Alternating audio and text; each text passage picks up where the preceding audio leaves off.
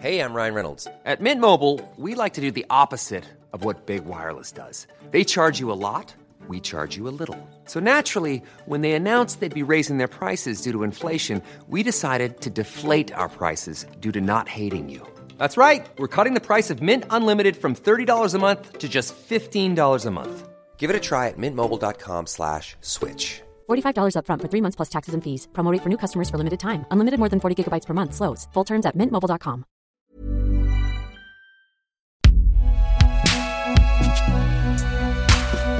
Binge Audio. Salut, c'est Thomas Rozek.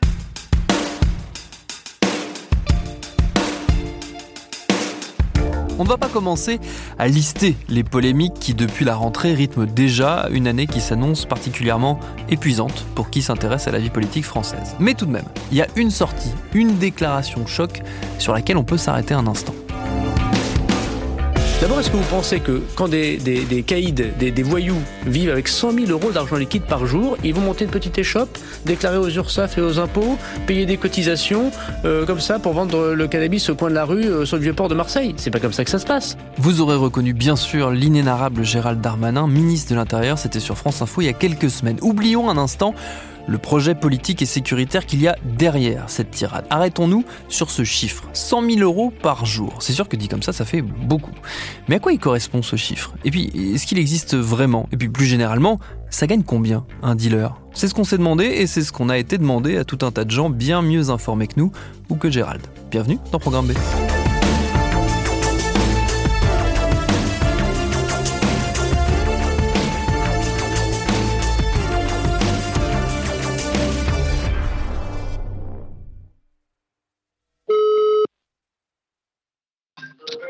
Ouais, Philippe, Oui, salut. tu m'entends? Je t'entends très bien. Et toi, c'est bon? Bah écoute, moi ça a l'air d'aller. Philippe Pujol, vous le connaissez déjà si vous écoutez Programme B depuis longtemps. Il est journaliste indépendant à Marseille. Il connaît par cœur le tissu criminel et délinquant de sa ville pour avoir notamment couvert les faits divers là-bas pendant des années. On avait fait ensemble en 2020 une grande série d'entretiens sur ces années de faits diversiers qui s'appelle Désordre ordinaire. Hop, est-ce que là tu m'entends toujours? Ouais, c'est parfait. En préparant cet épisode, je me suis souvenu d'un truc qu'il m'avait dit. Le fait qu'il s'était lancé dans une longue enquête sur le trafic dans les cités marseillaises en partant d'une idée reçue qui lui trottait dans la tête. Le fait qu'en gros, les gamins dans ces cités gagnaient un max de fric. Bah oui, exactement. De toute façon, les, idées reçues, c'est les idées des autres dans un premier temps. Une idée reçue n'est pas forcément fausse, mais en tout cas, c'est pas la tienne. Donc moi, l'idée, c'était d'aller vérifier. C'est comme ça que je travaillais souvent, c'est-à-dire j'ai une idée reçue, puis je vais, je vais m'en servir. Et donc je, là, je partais pour voir si en effet les gamins des cités, les choufs, les, minots euh, qui font du, deal de, quartier, il faut s'en rappeler, hein, c'est du, c'est du deal de terrain, de la vente au détail. Est-ce qu'ils se gavent? Est-ce qu'ils se font les couilles en or, comme ils disent? Ben, euh, quand on va vérifier, il y a plein d'éléments qui montrent que ceux-là, en tout cas, c'est-à-dire l'immense majorité de ce qu'on appelle des dealers, ne font pas d'argent du tout. C'est-à-dire non seulement ils en font pas beaucoup, mais au final ils perdent des sous. Ils, sont obligés même de dealer gratuitement. Ceux qui les exploitent, ceux qui sont au-dessus, oui, il, y a, il, va, il va y avoir une partie de ceux-là qui vont faire de l'argent, voire pour certains beaucoup d'argent. On est d'accord. Mais c'est pas ceux qu'on voit. euh, dans nos débats actuels euh, sur, la, sur la question de trafic de stupéfiants dans les quartiers nord. C'est pas eux. Quand on dit un dealer, parce que le terme dealer, il est un peu pernicieux, il est utilisé à, à, avec, euh, c'est une volonté d'utiliser ce terme-là. Est-ce que le petit chouf qui crie à c'est-à-dire quand la police arrive, qui crie pour prévenir les, les, les collègues qu'il y a la police, euh, et le, est-ce que ce petit chouf est le gros euh, fournisseur euh, mérite tous les deux l'appellation dealer Bon, pour moi non. C'est-à-dire qu'il faudrait euh, les nommer autrement. Mais l'avantage pour le pouvoir, allez, on va dire, hein, pour, la police, pour ceux qui, génèrent du, chiffre, ça veut dire qu'à la fin de l'année, tu annonces un nombre incalculable de dealers interpellés. Mais en fait, euh, des vrais dealers, ceux qui vendent, il n'y en a pas tant que ça, c'est beaucoup plus dur. Et je ne jette pas la pierre à la police quand je dis ça, c'est beaucoup plus dur. L'immense majorité se gave pas. Après, on peut me montrer quelques cas de, de types qui vraiment font du blé. Ouais, il y en a, ça c'est clair. Je dirais entre 50 et 100, ça dépend des périodes à Marseille, qui font euh, de l'ordre de 4-5 000 euros réellement par mois. Et, euh, et après une vingtaine qui font beaucoup, beaucoup, beaucoup plus. Mais ceux-là, et ceux-là, oui, ceux-là, ils sont très riches avec beaucoup d'emmerdes, une carrière courte. Mais en attendant, oui, en effet, ceux-là, ils font vraiment du fric. Quand tu entends les, les, les, volumes qui peuvent être évoqués parfois, du type 100 000 euros par jour, ce genre de choses, est-ce que c'est des sommes que toi, tu as déjà entendues sur le terrain ou est-ce que ça te paraît euh, stratosphérique comparé à ce que tu as vu toi? Bah là, il suffit de faire des calculs. Il y a, plein de manières pour, de, vérifier ça. Déjà, quand on dit par jour, ça voudrait dire que tous les jours sont uniformes. Non, un jour de match de l'OM au Stade Vélodrome, il va, on va vendre plus qu'un jour, qu'un dimanche euh, de, rentrée. C'est pas c'est pas comparable. Euh, les moments où ils vendent le plus, c'est euh, à Noël et au, moment de la Saint-Sylvestre, au moment du jour de l'an. Là, ils vendent beaucoup. Et là, peut-être que ce jour-là, ils font cette somme-là, ce jour-là. Mais la plupart du temps, je parle des très gros réseaux, je ne veux pas les citer, parce que si on cite les très gros réseaux, on fait de la pub. Euh, mais euh, les très gros réseaux, qui sont pas nombreux, sont trois à Marseille, très gros, ils font de l'ordre de 50 000 euros au jour mais c'est une moyenne. Tu vas avoir des moments des pics. Qui est beaucoup d'argent qui, qui, circule, oui, puisque c'est une entreprise qui demande de la matière. Donc la matière première, c'est le shit. Il faut déjà l'acheter, donc il faut du fric. Ensuite, il y a euh, toute une petite armée. Alors même si tu les exploites, il y a un moment, il est sorti d'argent. Et ensuite, il y a tout le blanchiment qui coûte quelque chose. Il y a toutes les, les attentions pour de, de sécurité, toutes, toutes les précautions de sécurité que tu vas prendre pour pas te faire flinguer, pour pas avoir de problème avec les uns les autres. Et ça, ça coûte énormément d'argent, notamment d'avoir plein de portables, de dormir dans des hôtels de luxe parce que c'est vidéosurveillé, etc. Ça coûte beaucoup de fric. Donc, au final, qu'est-ce qui reste? Pas grand-chose. Et ce pas grand-chose, il n'est pas partagé, bien évidemment. On va pas commencer à partager. C'est pas les communistes. Hein. Ils ont plutôt tendance à, à essayer, au contraire, ce qui reste, de le garder pour eux. C'est là que ça crée de la tension. Voilà, c'est du liquide, c'est de l'argent liquide. Et le liquide, c'est volatile, c'est ça s'évapore. Ben là, là, on le voit.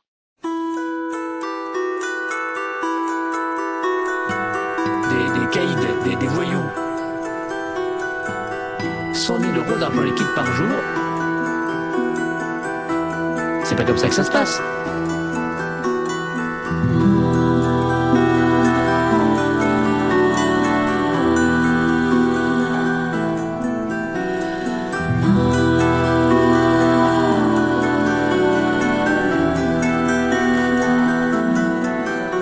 Savoir combien euh, gagne un dealer, la réponse, euh, c'est à quel niveau de la chaîne euh, de deal il se trouve. Pierre-Alexandre Kopp est avocat. Il est aussi chercheur et professeur en économie à l'université Paris 1. Il s'intéresse depuis des années au business du trafic de drogue en France.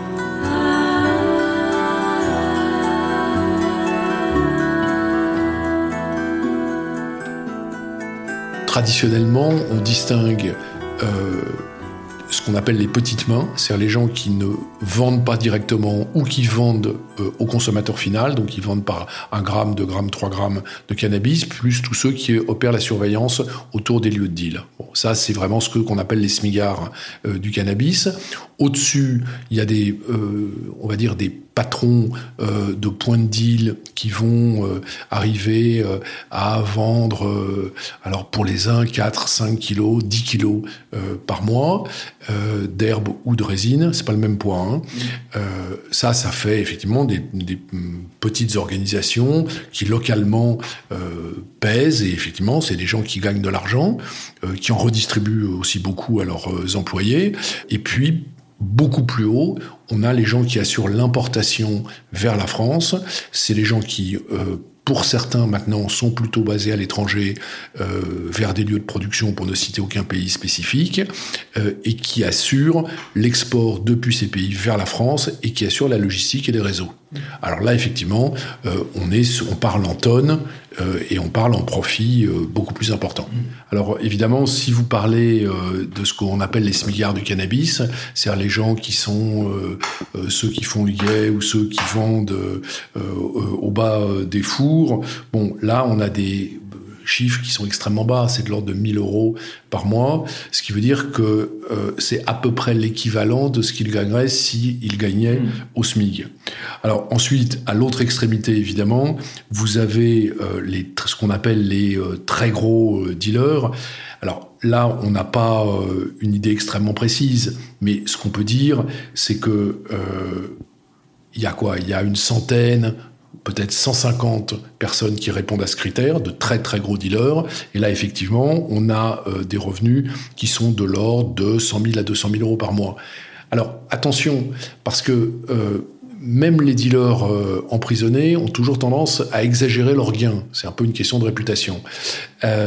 Et donc tout le monde vous donne, en gros, les gains du vendredi ou les gains du, de la meilleure semaine. Il faut savoir que sur une vie ou même sur un début de vie, tous ces gens vont en détention. Il y a plusieurs jours où il n'y a pas de marchandises, notamment pour les dealers moyens ou pour les gros dealers. Il y a des moments où bah, on ne vend pas parce qu'on attend la livraison, etc., etc. Donc, si vous voulez, il suffit pas de prendre le meilleur des chiffres et de le multiplier par 365 pour avoir le résultat. Pour moi, il n'y a pas de controverse parce que euh, il, y a, il existe l'Office français des drogues et de la toxicomanie qui publie chaque année euh, des données et les données que je viens de vous indiquer sont celles qui sont euh, présentées par l'OFDT. Alors, L'OFDT est extrêmement prudent, ils disent attention, voilà, ça a été recueilli de telle façon, c'est sujet à caution, etc. Ils font très bien le boulot, euh, mais je connais pas d'autres études scientifiques qui euh, soient contradictoires avec les sources que mobilise l'OFDT. Alors ensuite, chacun peut fantasmer, euh, mais c'est plus de la recherche scientifique. Euh, ce qui moi m'a frappé en, travaillant sur ce sujet, c'est de voir que effectivement ces chiffres, ils existent depuis longtemps, ils sont accessibles, ils ont fait l'objet de, de communication euh, à la fois scientifique mais aussi médiatique. Il y a eu il bon nombre d'articles, d'interviews qui les reprennent, qui les expliquent et qui expliquent d'où ils viennent et comment ils sont sourcés. Malgré tout, se maintient le discours de façade politique qui varie en fonction des intentions de chacun, mais, aussi j'ai l'impression le fantasme que dans ce business-là, euh, en gros, on gagne énormément d'argent. Bon, j'ai un petit peu de mal à, discuter euh, des fantasmes euh, des gens. Je parle avec les personnes que j'ai l'occasion de défendre comme avocat. Euh, je crois qu'ils ont une appréhension assez réaliste euh, de ce qu'ils vont gagner et de la forte probabilité qu'ils ont d'être obligés de voir un avocat euh, un jour ou l'autre et de suivre la chaîne détention provisoire, sursis, sursis probatoire et puis plus de sursis et détention.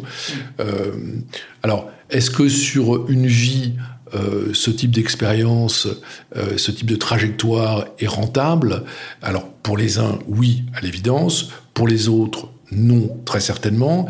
La question, c'est rentable par rapport à quoi?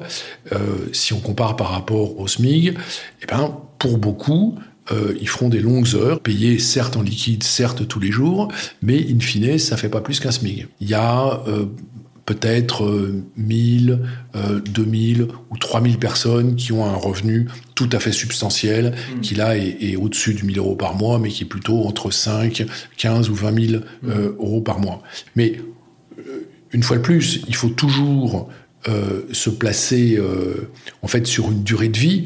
Sur une durée de vie, si vous gagnez 10 000 euros par mois pendant 3 ans, c'est assez impressionnant, c'est un beau, revenu. Si vous passez 5 ans en détention, euh, ça diminue euh, assez nettement le revenu mensuel.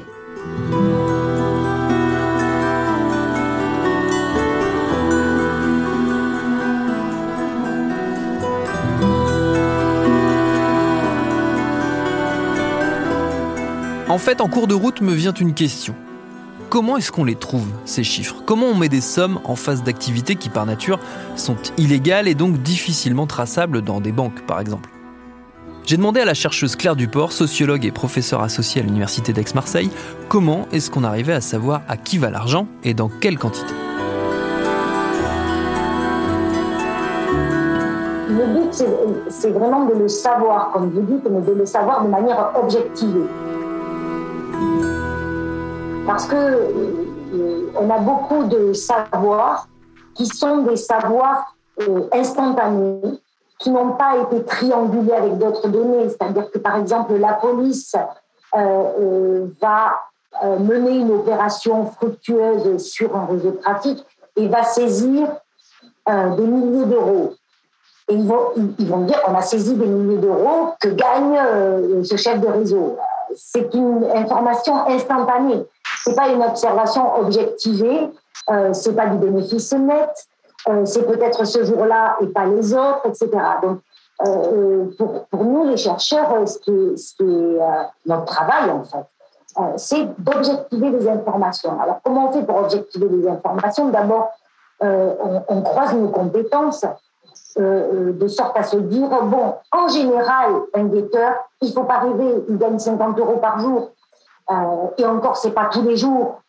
Mais on a besoin aussi de trianguler euh, ces données de terrain et ce travail euh, à partir des données du terrain avec des données institutionnelles. C'est lors des procès qu'on apprend beaucoup de choses sur la réalité de cet argent qui a été saisi, d'où il venait, à qui il appartenait, etc. Et puis on va, on va croiser ça aussi avec, par exemple, les données des saisies de police et de douane. Voilà. Et ce n'est que en faisant un travail de triangulation de tout ça qu'en effet, on peut dire à l'issue de ça, voilà, qui gagne combien à peu près, ou qui gagne précisément combien sur tel réseau. Ce qu'on a pu faire, par exemple, sur un réseau marseillais, parce que, miracle, il se trouve que la police avait saisi des livres de compte et qu'au moment du procès, on a eu accès au compte, à l'euro près, hein, à l'euro près. Donc là, on savait qui gagnait combien, en vrai.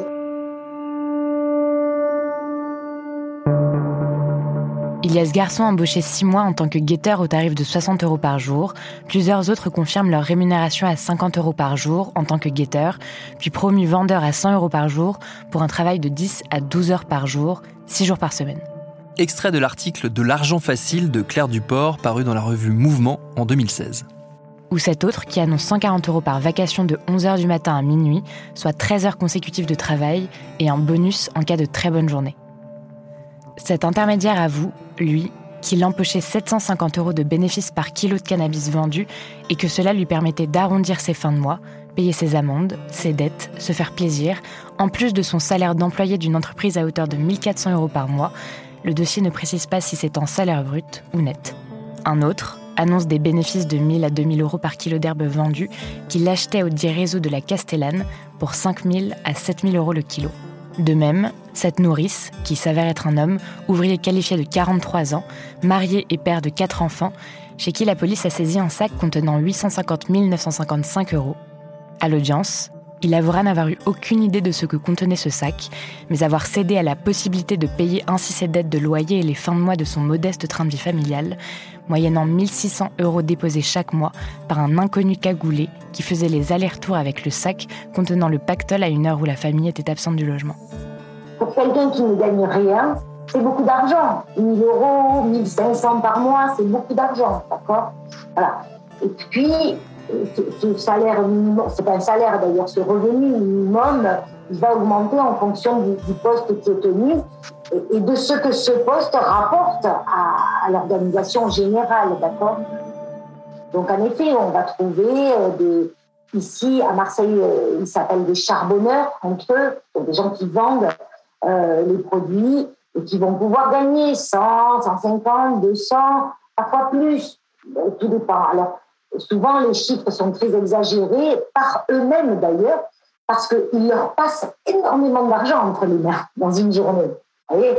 Mais ce n'est pas leur argent eux. Cet argent, même quand il est peu, il est déjà beaucoup plus que rien. C'est-à-dire qu'à ces petits postes, aux petits postes, ce sont, euh, j'allais dire dans leur majorité, mais à ma connaissance, exclusivement des personnes qui n'ont pas accès aux ressources légales, ou très peu, ou tellement peu, que, 100 euros est une somme énorme euh, pour eux, hein, quand on n'a rien, ou quasiment rien. Évidemment, là, on parle de, petites mains. c'est une espèce de capitalisme de paria. Très mal vu par la société et en plus, ils travaillent dans des conditions euh, euh, tout à fait salement rémunérées. Ce n'est pas le cas d'un responsable de réseau, d'un chef d'équipe, d'un chef de réseau qui, là, gagne des sommes plus importantes.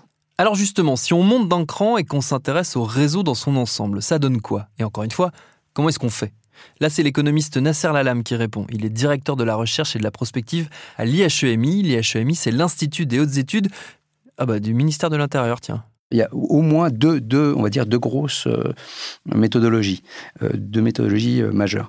La première, c'est celle de partir des saisies, donc des données de police et, des douanes, et d'extrapoler ensuite le marché il y a un chiffre qui circule qui est de l'ordre de 10%. Il repose sur pas grand-chose en réalité.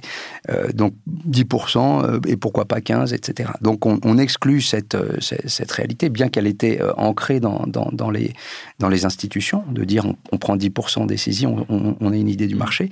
Alors que nous, nous sommes partis plutôt de, de, données plus euh, plus robuste, à savoir la consommation. Et donc, à partir, on a de très bonnes enquêtes en, France et en Europe sur, euh, sur la prévalence des consommations.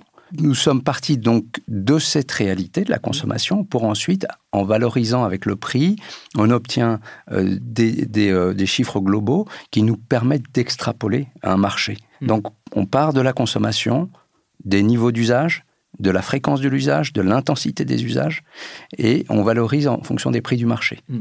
donc des prix de détail. Et à partir de là, donc on a un chiffre global. Toute la difficulté, c'est on a un chiffre d'affaires, on n'a pas un profit en tant que tel. Hmm.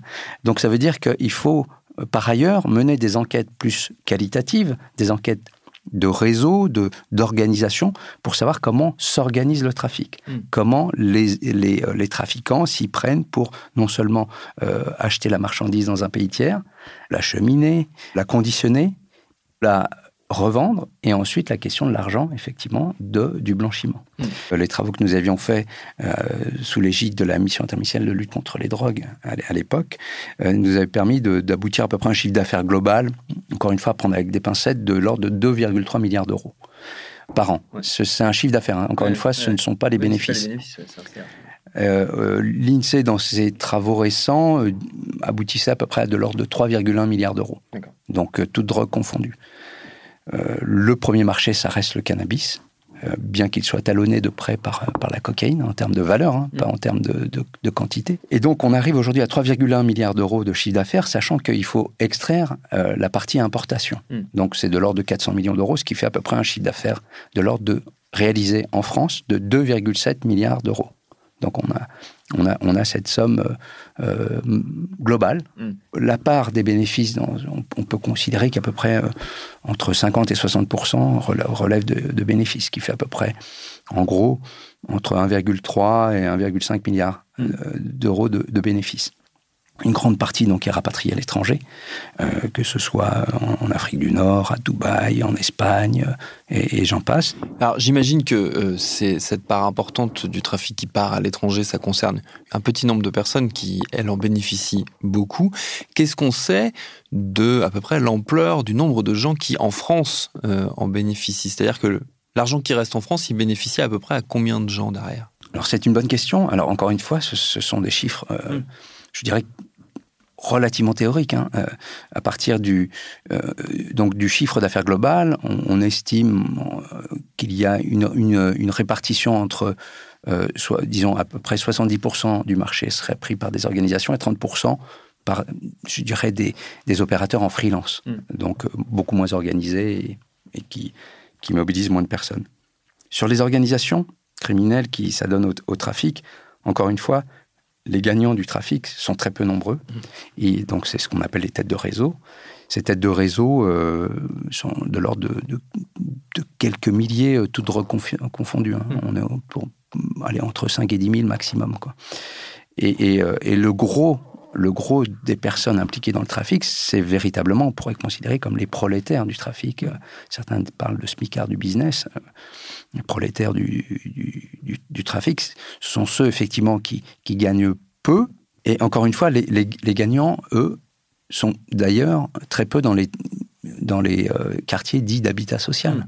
Leur souci, c'est justement non seulement de ne pas être en contact avec les consommateurs, ni avec le produit, ils sont en fait des financiers, voire des managers à distance. Mmh. Donc, ceux-là, effectivement, gagnent, alors, on est très loin du 100 000 euros par jour. Hein. Mm. On, est, euh, on est sur, euh, allez, sur les gros, gros trafics, on, peut être de l'ordre de 20 000 euros maximum. Mm. Vraiment, vraiment un trafic d'envergure régionale. Mm.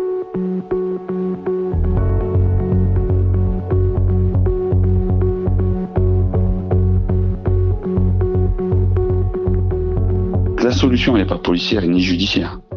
Euh, c'est vider la mer à la tout le monde en est conscient, tout le monde le sait. Il n'y a pas un policier qui en doute. Après, euh, il y a les postures morales, il y a les postures politiques, c'est encore autre chose. Mais euh, la solution, elle est, elle est, elle passe par une dépénalisation, appelons ça comme ça, pour rester vague, et elle passe par ensuite un, travail sur la consommation. Il faut que, parce que les consommateurs, c'est principalement de la consommation de, de, de pour pallier à un mal-être c'est des consommateurs qui sont dans, dans une vie compliquée et qui ont besoin de, de, de, fumer ou de la coque pour, pour, pour rester à flot. Le festif, le consommateur festif, il existe, mais en fait, euh, c'est pas le gros du chiffre d'affaires et c'est pas la réalité du problème. Le problème, il est ailleurs. Mais bon, dire ça, ça veut dire tout simplement qu'il faut régler des problèmes de, de santé publique pour améliorer la situation. Or, on, a l'argument inverse. On dit que le, le, shit pose des problèmes de santé publique. Bon, pour moi, c'est l'inverse. Si tu améliores les problèmes de santé publique, donc tu fais de, de, la prévention et de la désintoxication de ces gens, on sait le faire d'ailleurs, et eh bien là, tu vas améliorer la situation générale. C'est un choix politique tout ça.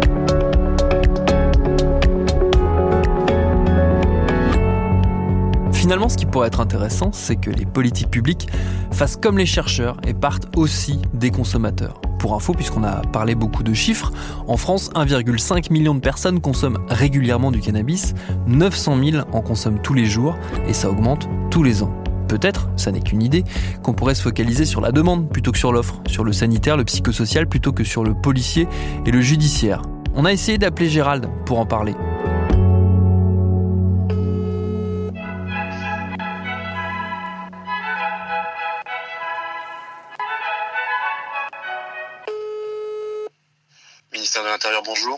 Oui, bonjour monsieur, j'aurais voulu parler à Gérald Darmanin, s'il vous plaît. C'est de la part de qui? C'est de la part de Thomas Rozek, de Binge Audio. Essayez par mail, monsieur. Ok, Bonne journée. merci, au revoir. Au revoir. Merci à Philippe Pujol, à Pierre-Alexandre Kopp, à Claire Duport et Nasser Lalam pour leurs réponses. Programme B, c'est un podcast de Binge Audio préparé par Lauren Bess, réalisé par Quentin Bresson. Tous nos prochains épisodes et nos très très nombreux épisodes précédents sont et seront à retrouver sur toutes les applis de podcast. Cherchez-nous sur internet si vous avez envie de nous parler et à très vite pour un nouvel épisode.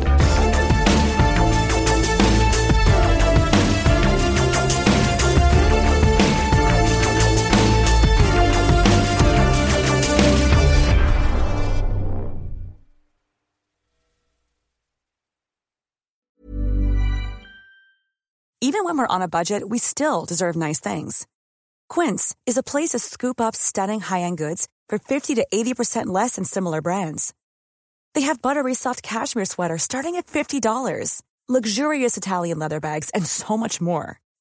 Plus, Quince only works with factories that use safe, ethical, and responsible manufacturing. Get the high-end goods you'll love without the high price tag with Quince. Go to quince.com slash style for free shipping and 365-day returns.